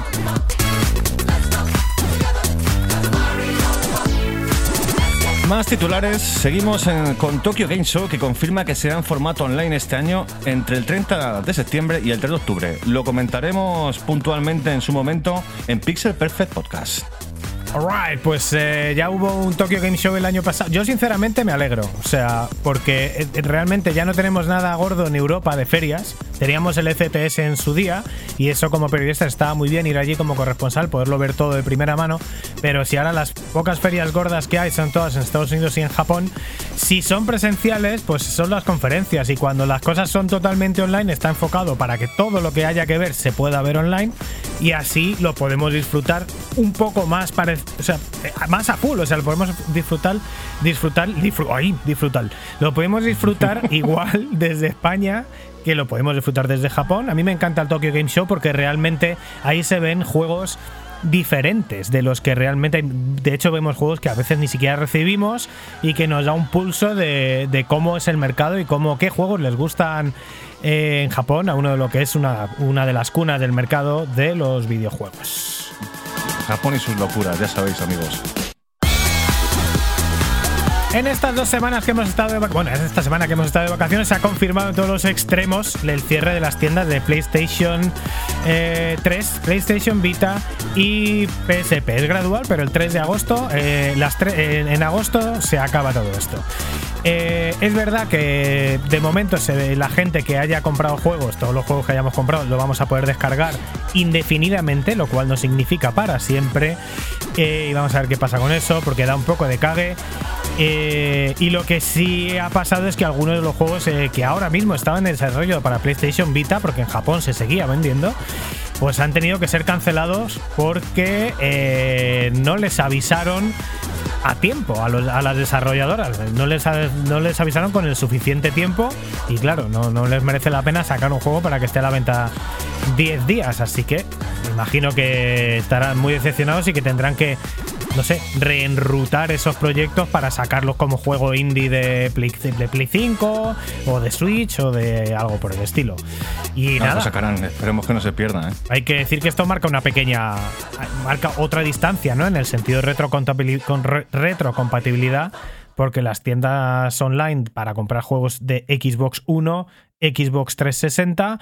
eh, siguen, siguen activas y, y de hecho en el caso de en el caso de Microsoft pues con mucho orgullo Y otra cosa, hablando de Sony y Microsoft, como lo has comentado tú antes, Dani, que, que por lo visto Sony saca un juego en Game Pass. ¿O cómo es el tema? Que no me he enterado.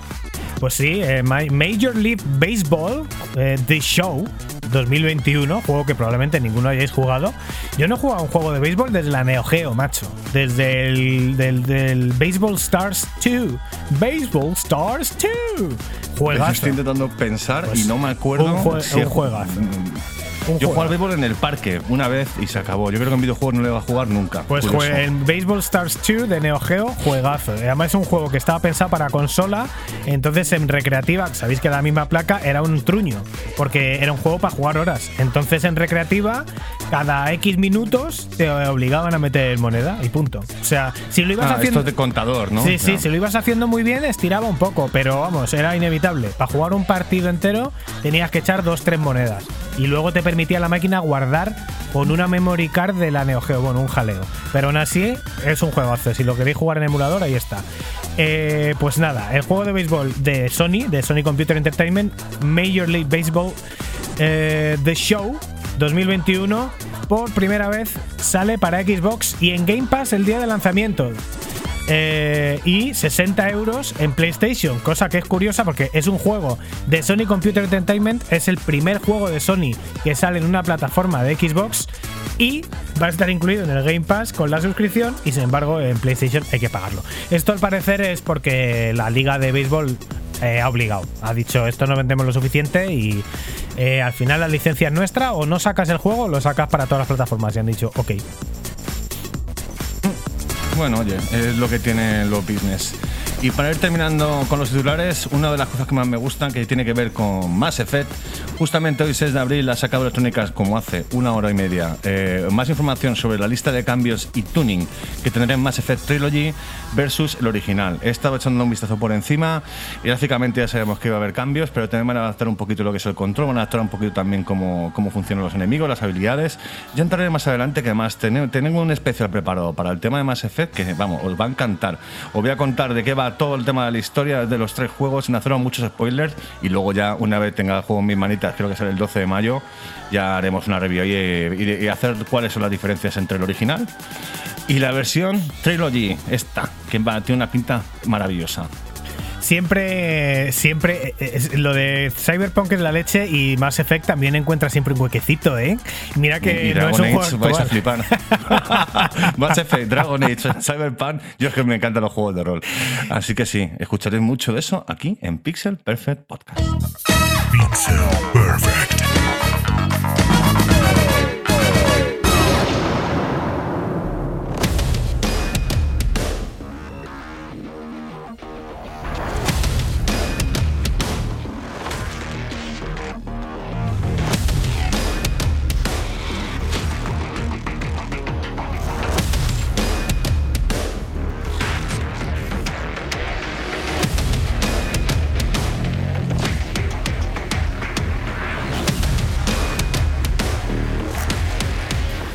Seguimos en Pixel Perfect, seguimos en el programa de los videojuegos, seguimos en el programa de radio de ninguna radio.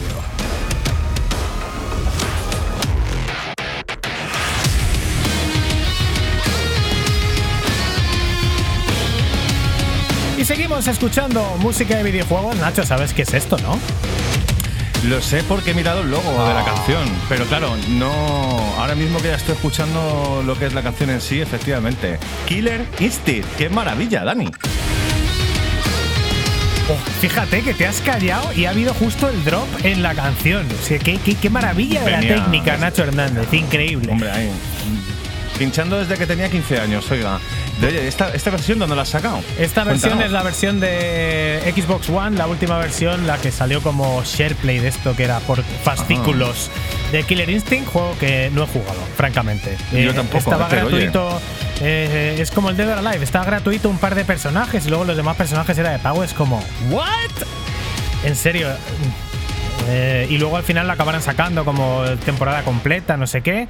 Desastre. Esto se lo inventaron en su día con el, con el Ray Tracer en PlayStation Vita. Fue un desastre y no sé a quién se le puede ocurrir que esto puede funcionar. Pero bueno, igual nos equivocamos. Igual hay algún país donde sí que funciona. Y de repente se ha puesto la música así súper misteriosa.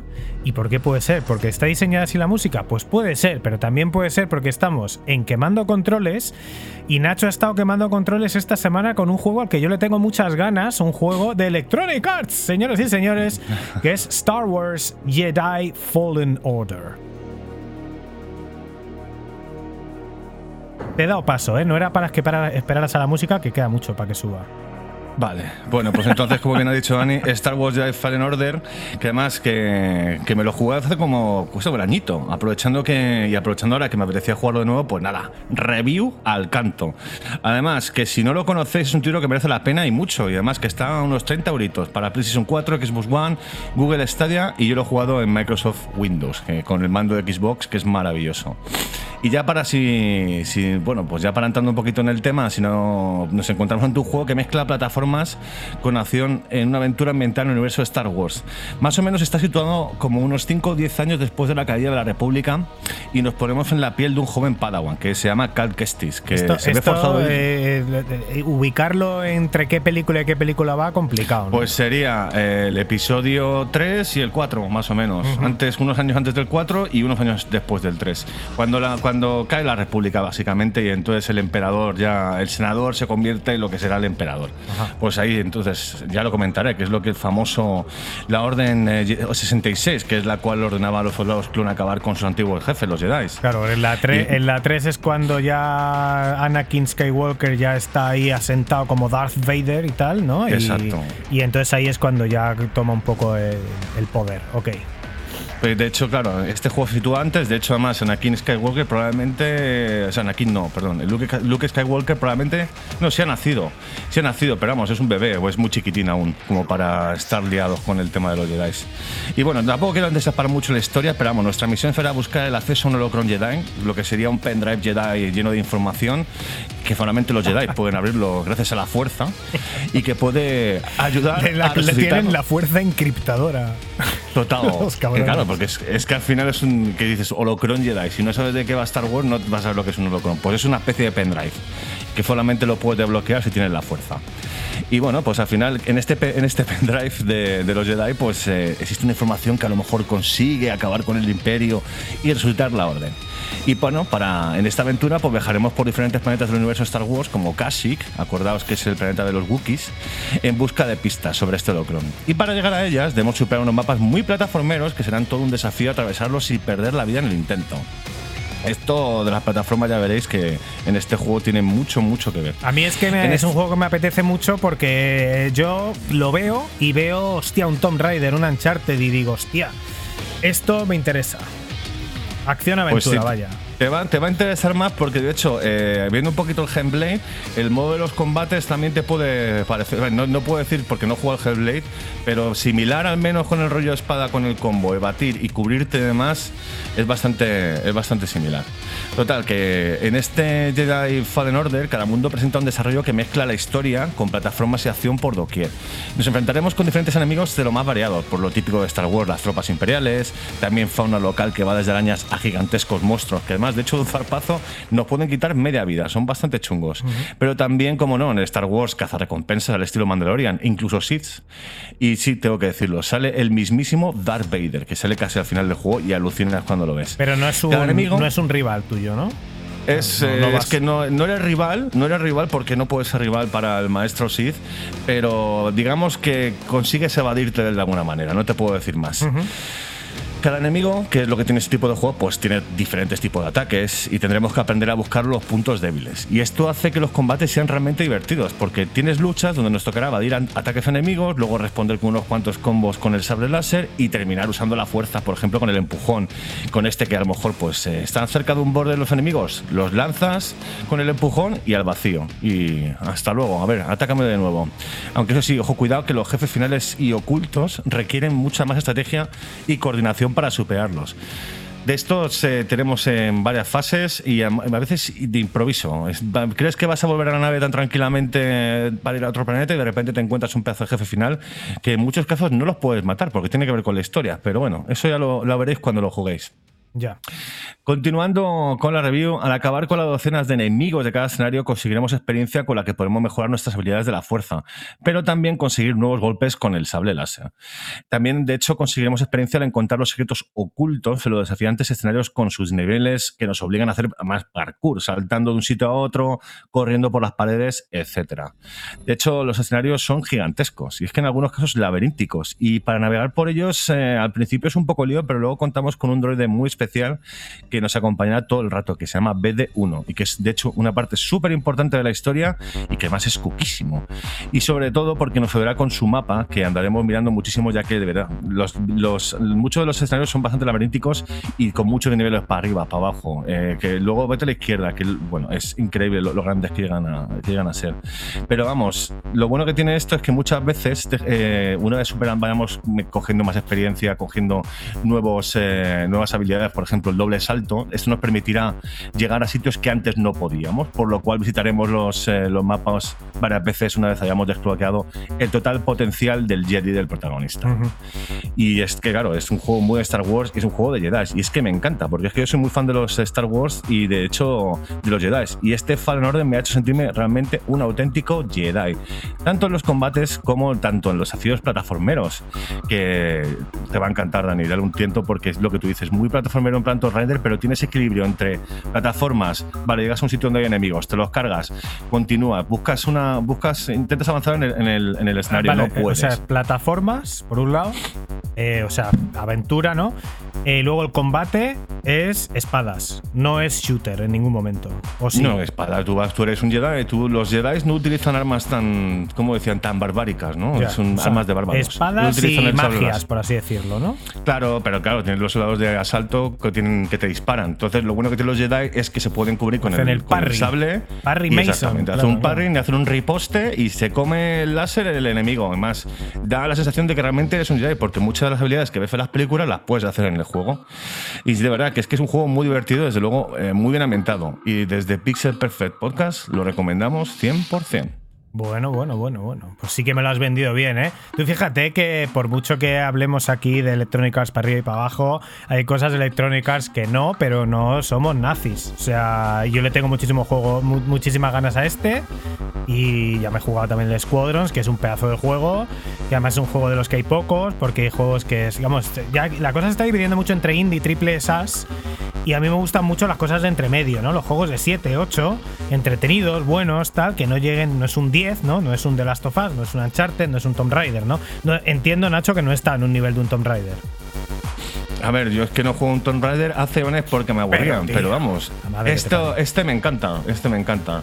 Te puedo decir que como plataforma es de saltar al punto, es de agarrarte la liana para no caerte, es de hacer el doble salto en el momento justo para que no te reviente el enemigo de Pero, la, pero la- las plataformas tienen dificultad, porque esto es una cosa que me falla a mí tanto de las Uncharted como de los Tomb Raider, que las plataformas eh, son momentos meramente estéticos, porque es- está tirado, es muy fácil. Nah, aquí, es, aquí hay momentos en los cuales te tiras por una especie de tobogán de hielo en un, en un planeta que, por ejemplo, es helado, y hay una especie de tobogán que te lleva a un nivel inferior de lo que es una especie de cueva, y eso vas como si fueras eh, en un skate. Y si te pasas. mu- es- recuerda mucho Super Mario 64 Pero sí, con la fase eso- del sí, pingüino. Sí, sí, sí, es que eso también, Ese rollo. también lo hay en Tomb Raider y también lo hay en Uncharted. A mí lo que Y me eso, ojo, interesa, cuidado, ¿eh? lo que me interesa de los ese momentos plataformeros es que, eh, que sirva para, quiero decir, eh, caes por un tobogán, vale, pero que tengas que saltar en el momento adecuado, que, que requiera Claro, alguna si no te caes. ¿no? Si no te caes, claro. Ok, sí. ok. Tanto a la hora de girar, porque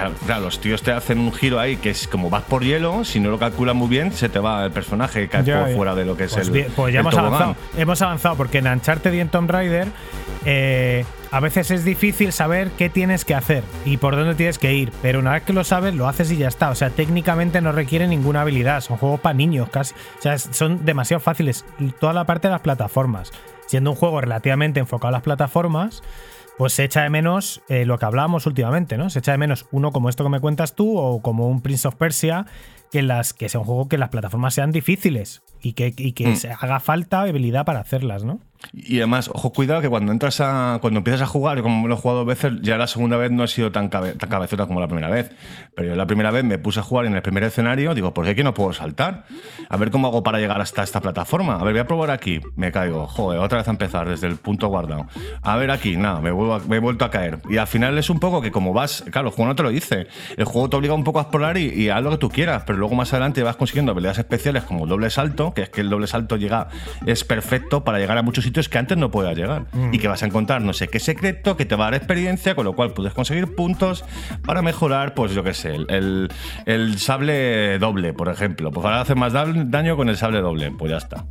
Está muy chulo, puedes personalizar tu personaje, pero al final con la experiencia vas a coger todos los puntos de, de experiencia y todas las habilidades que puedas comprar.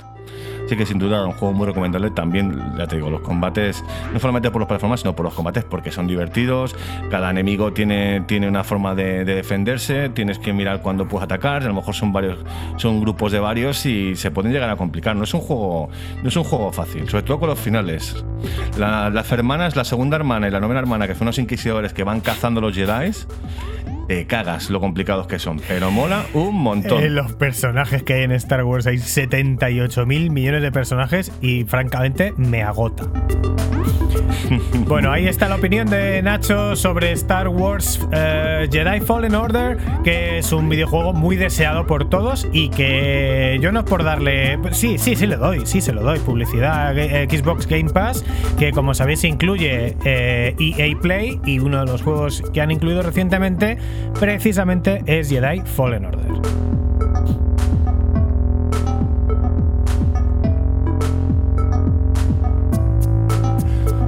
Y continuamos en Pixel Perfect, continuamos en Quemando Mandos con Dani, que de hecho has jugado esta semanita como tres juegos diferentes, pero uno de ellos nos quieres hablar que es el Hellblade de Ninja Pues sí, he estado jugando, claro, evidentemente, como hemos tenido vacaciones, pues hemos aprovechado las vacaciones para hacer cositas. Hemos estado jugando unos cuantos juegos, eh, unos que tenía atrasados, otros que tenía muchas ganas y otros de que, joder, los han regalado en el en Play at Home.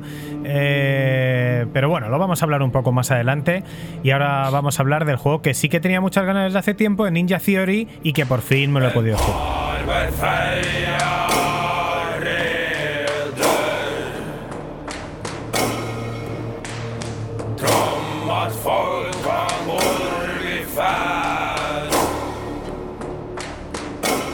¿Qué estamos escuchando, Dani? ¿Qué música es esta? Me están viniendo las, las runas nórdicas ahora mismo a mi corazón. Pues efectivamente, ya me dijiste en algún otro momento que te pone especialmente cuando escuchamos la música de un videojuego del que vamos a hablar. Y es el caso de Hellblade, que es un videojuego que muchos de vosotros conoceréis y otros cuantos no. Hemos hablado aquí de Ninja Theory alguna que otra vez por Project Mara, ese videojuego de. eh, bueno, esa, ese- esa propuesta fotorrealista que está por salir y me interesó mucho lo que está haciendo últimamente Ninja Theory hace poco. La compró Microsoft que está haciendo acopio de estudios verdaderamente potentes y había visto Hellblade, había visto que los gráficos realmente, aunque es un juego de finales de 2017 eh, que salió en Xbox la última, en 2018, son gráficos verdaderamente bestiales y me parecía más, es uno de los juegos que se usan mucho para hacer los... eh, para hacer los, eh, las comparativas de frames por segundo y demás en PC y lo quise jugar, esta es la banda sonora directamente del videojuego de Hellblade.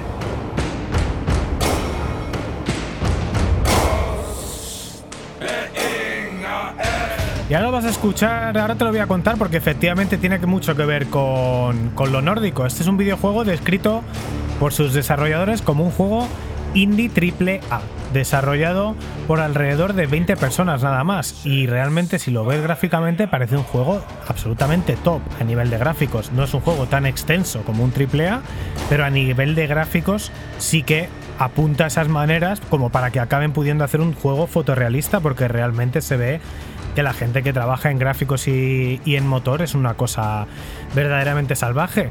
Y además se ve que, bueno, eh, las capacidades tan infinitas que tiene eh, el motor eh, Unreal. eh, ¿Cómo es? El Un- Unreal Engine. Unreal Engine 4, que es en el que está basado y que realmente hay momentos en el que eh, pues está a la altura de un Assassin's Creed o está a la altura de Ya digo, no en tanto en profundidad, no tanto en extensión, pero a nivel de mimo de detalle, reflejos de calidad, sí que puede llegar a estar ahí. Es un juego tremendamente original, eh, inspirado en la mitología nórdica en el que, como decía Nacho, en el que controlamos a una guerrera, Senua, en su aventura por rescatar el alma de su amante y alejándose absolutamente de todo, incluso cuando empiezas el juego, como que llegas a un sitio y ella misma bloquea el, bloquea el camino para no poder volver atrás. Para ello tendremos que llegar a Helheim y derrotar a la diosa Hela. Eh, paralelamente, el juego nos pone en la piel de una persona que sufre, que es Senua, que sufre psicosis. En una época en la que las enfermedades mentales pues, no estaban ni descritas ni comprendidas, por supuesto, y siguen sin estarlo realmente. Y nos pone en todo momento en la tesitura de no saber hasta qué punto es real lo que estamos viviendo. Eh, a nivel jugable, eh, esto se traduce en un juego sin interfaz de ningún tipo, sin mapa, sin menús, sin objetivos eh, y sin nada marcado en pantalla.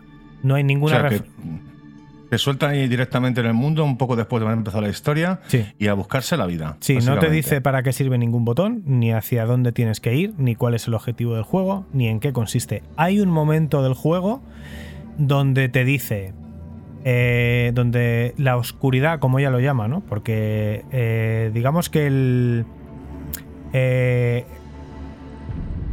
se- hay, hay muchas cosas de dioses y de, y de hechizos. Y luego está el tema de que ella es una persona que sufre psicosis, que ella lo llama como el embrujo, la oscuridad, creo, la oscuridad.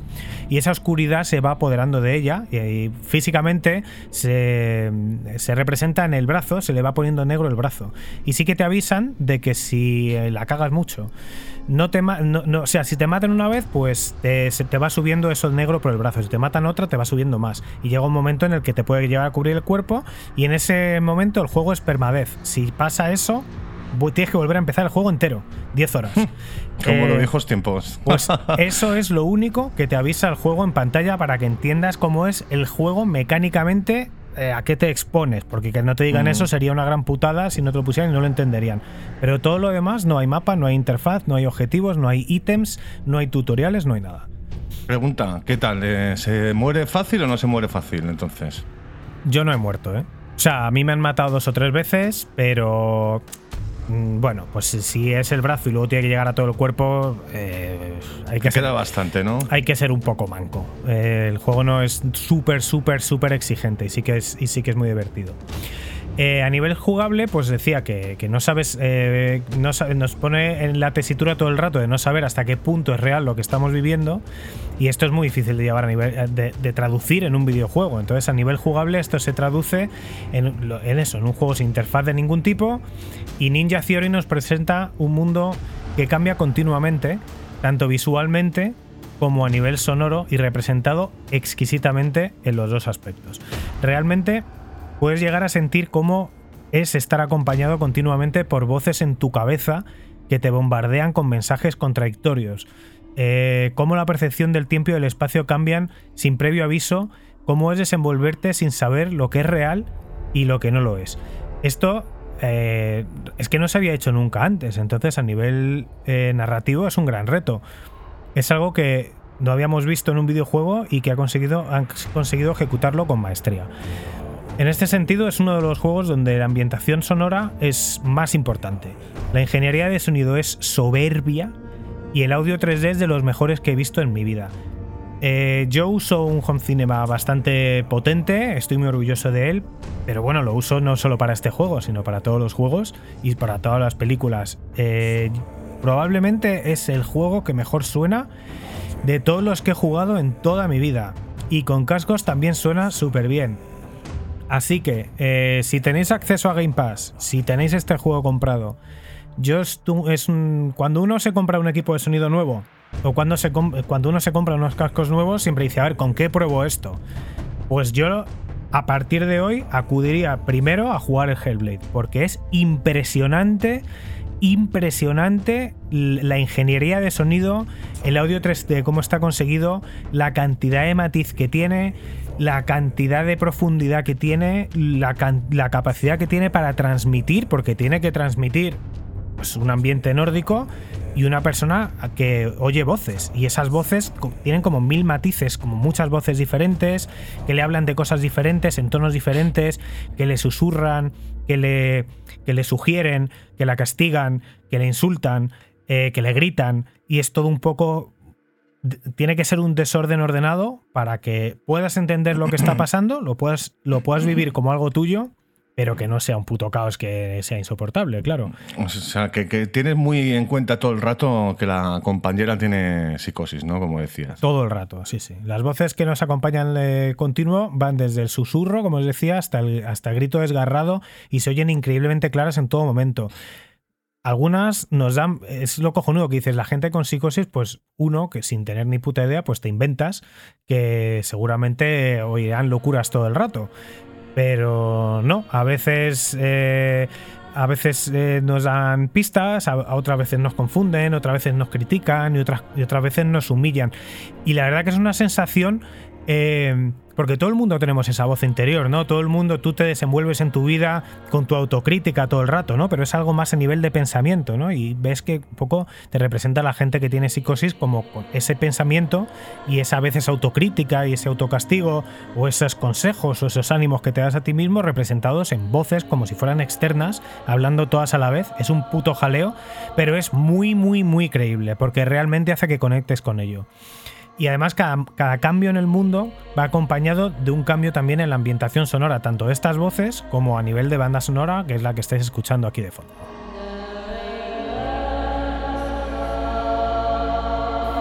Lo mismo pasa en el aspecto gráfico, que está a un nivel altísimo y con cada alteración que aparece cambia por completo la iluminación y el ambiente del escenario, haciendo que un mismo lugar pueda parecer completamente diferente y de nuevo no sepamos si el cuál es el real, el que había antes o el que hay ahora. Y si vuelve a cambiar, cuál de los tres y cuál de los cuatro te va metiendo en esa sensación, en esa difuminación de la realidad que tan es, me resulta tan difícil. Si yo tuviera que pensar cómo, cómo ilustrar eso, me parece tan difícil, pero lo han conseguido de esa manera. Oye, y al final, un poquito también lo que comentábamos antes que te comentaba con el tema del combate, ¿cómo, cómo funciona a nivel jugable? ¿Es más eh, acción? ¿Es más eh, plataformas? ¿Es más de mover exploración? Sí, ¿Cómo- es- al, cómo al se final, al final es más. Es, viene a ser una acción. Viene a ser un plataformas acción, una acción aventura, más o menos, pero es más bien exploración, ¿no? Es, eh, porque realmente, como no hay ítems, no hay. Tiene una línea argumental muy fija, ¿no? Entonces es muy pasillo, cosa que a mí personalmente me gusta mucho, pero lo que es a nivel de jugabilidad es un juego de puzzles y de combate. Sin ítems, sin habilidades, sin barra de energía, sin interfaz. La mayor parte del tiempo lo pasamos intentando llegar al siguiente lugar eh, a través de puzzles muy originales que juegan en todo momento con la percepción y, que, y en encontrar elementos que cambian el escenario y que abren o cierran caminos, cambiando el escenario una y otra vez. Es esto de que estás en un lugar, no tienes salida, pero de repente eh, hay como un portalito que cuando miras por ahí, por fuera del portal sigues viendo, o sea, como una puerta, por fuera de la puerta sigues viendo el mismo escenario y por dentro de la puerta ves como si fuera una ventana. Si pasas de, de lado, el escenario sigue siendo el mismo y si pasas por dentro, cambia todo. Y luego puedes volverlo a cambiar hacia atrás pasando otra vez por la ventana. La verdad que es una puta locura. eh, juega muchísimo con el tema de la percepción en todo momento. Hay fases también que te dejan a oscuras y tienes que guiarte por el sonido. Eh, claro, lo han tenido que representar visualmente con un escenario muy oscurecido porque si tienes sonido 3D lo- podrías hacer fácilmente, pero claro, si no lo tienes tiene que haber algo en pantalla. Pero es eso, juegan con, con ambas cosas a la vez. Durante toda la, aventura es imposible saber en qué momento lo que está pasando es real, si es algún tipo de hechizo provocado por maldiciones o si es un fruto de la psicosis de Senua. No hay un mundo blanco y otro negro. Es todo un mejunje de percepciones que se mantienen en conflicto continuamente, pero que a nivel de mecánicas de juego no te pierden y sabes que- más o menos qué es lo que tienes que hacer. Luego- O sea, que más o menos la sensación que te da es que estás perdido, pero a la, vez, a la hora de coger el mando, sabes lo que tienes que hacer, sabes que te puedes explorar por aquí Sí. y probar lo que hay, ¿no? Sí, o sabes que estás perdido en un escenario que no sabes. eh, sabes dónde tienes que llegar, pero no sabes cómo, y al final lo que es la mecánica es de puzzle. Pero con todos esos cambios de percepción, sí que te haces un poco empático con decir, joder, es que te mete tantas veces en esto de esto es real o no lo es, esto es real o no lo es. Y te sientes como un enfermo mental preguntándose esto es real o no lo es. Hasta que ya llega un momento que como que vas acatando que si esa es tu vida, esa es tu realidad, por diferente a, la, a todas las demás, que esa sea, pues esa es la tuya, ¿no?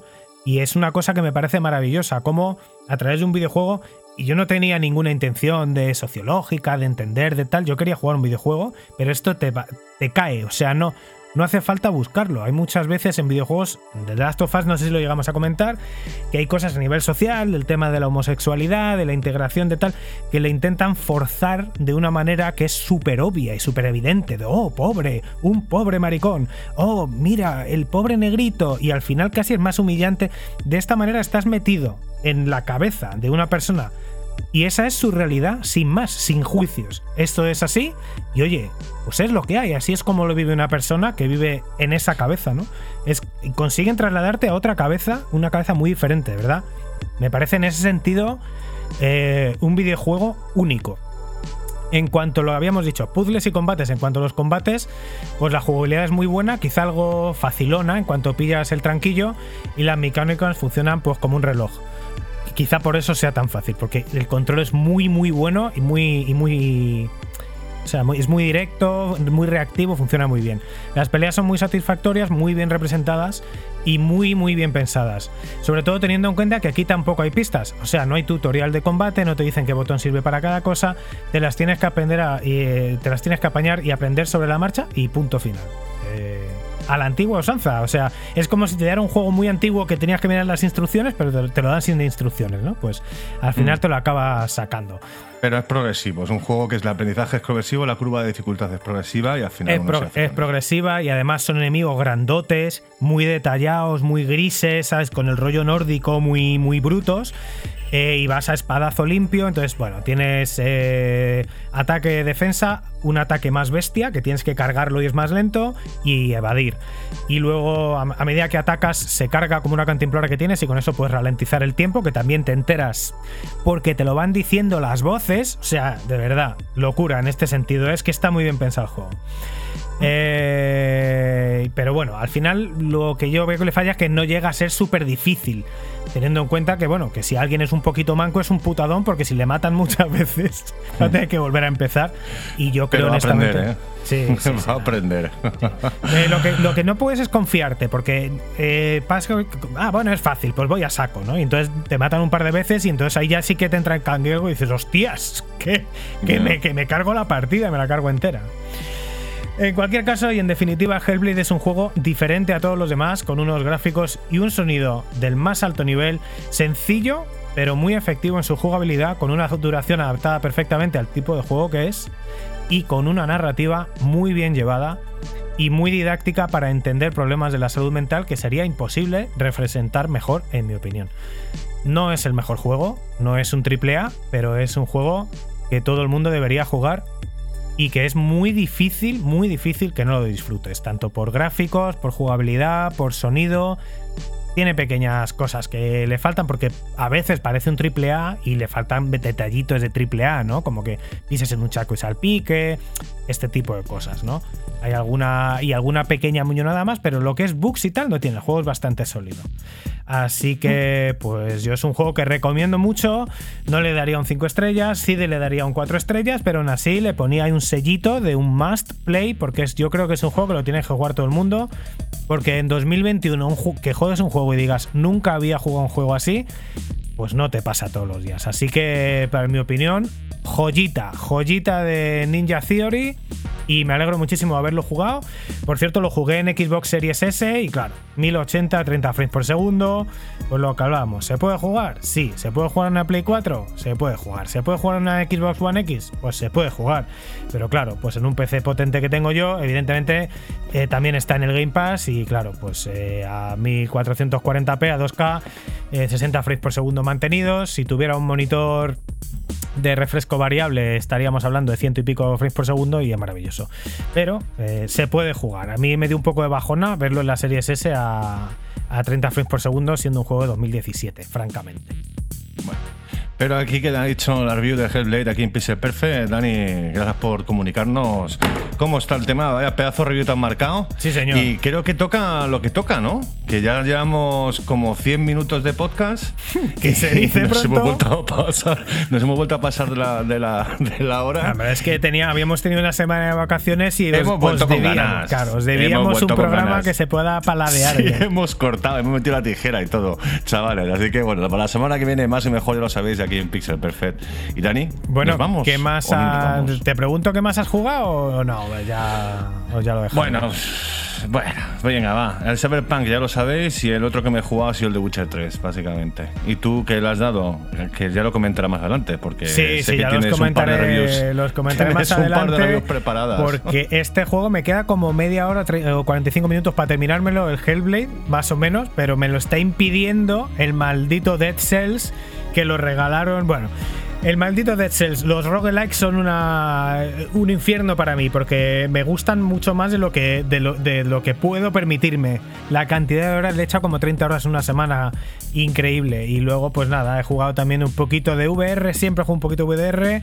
eh, Beat Saber, que sigue siendo la caña. Y, y Res Infinite, que, que bueno, ya lo comentaremos por aquí con más, con más calma. La semana que viene, yo creo que igual tenemos por aquí a Dani Grande hablando de Dead Cells, que es el que me lo ha metido y el que me ha jodido la vida con ello. Y ahora ya sí que sí, ¿no, Nacho? Hay que irse, Dan. Nos vamos.